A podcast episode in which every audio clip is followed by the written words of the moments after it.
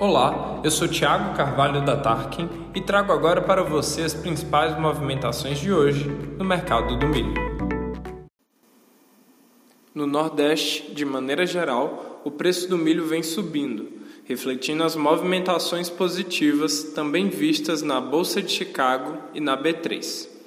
No estado do Maranhão, os preços variam entre R$ 85 e 86 reais a saca de Balsas até São Luís muito similar aos preços vistos no Piauí, que tem milho rodando a R$ 85,50 em Uruçuí.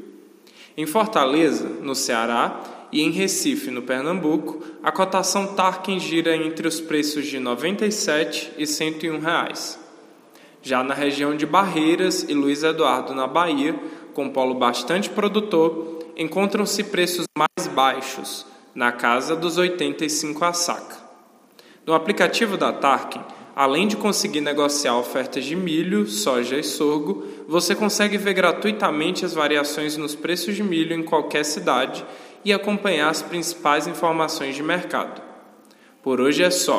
Continue com a gente para não perder as principais movimentações do milho na sua região.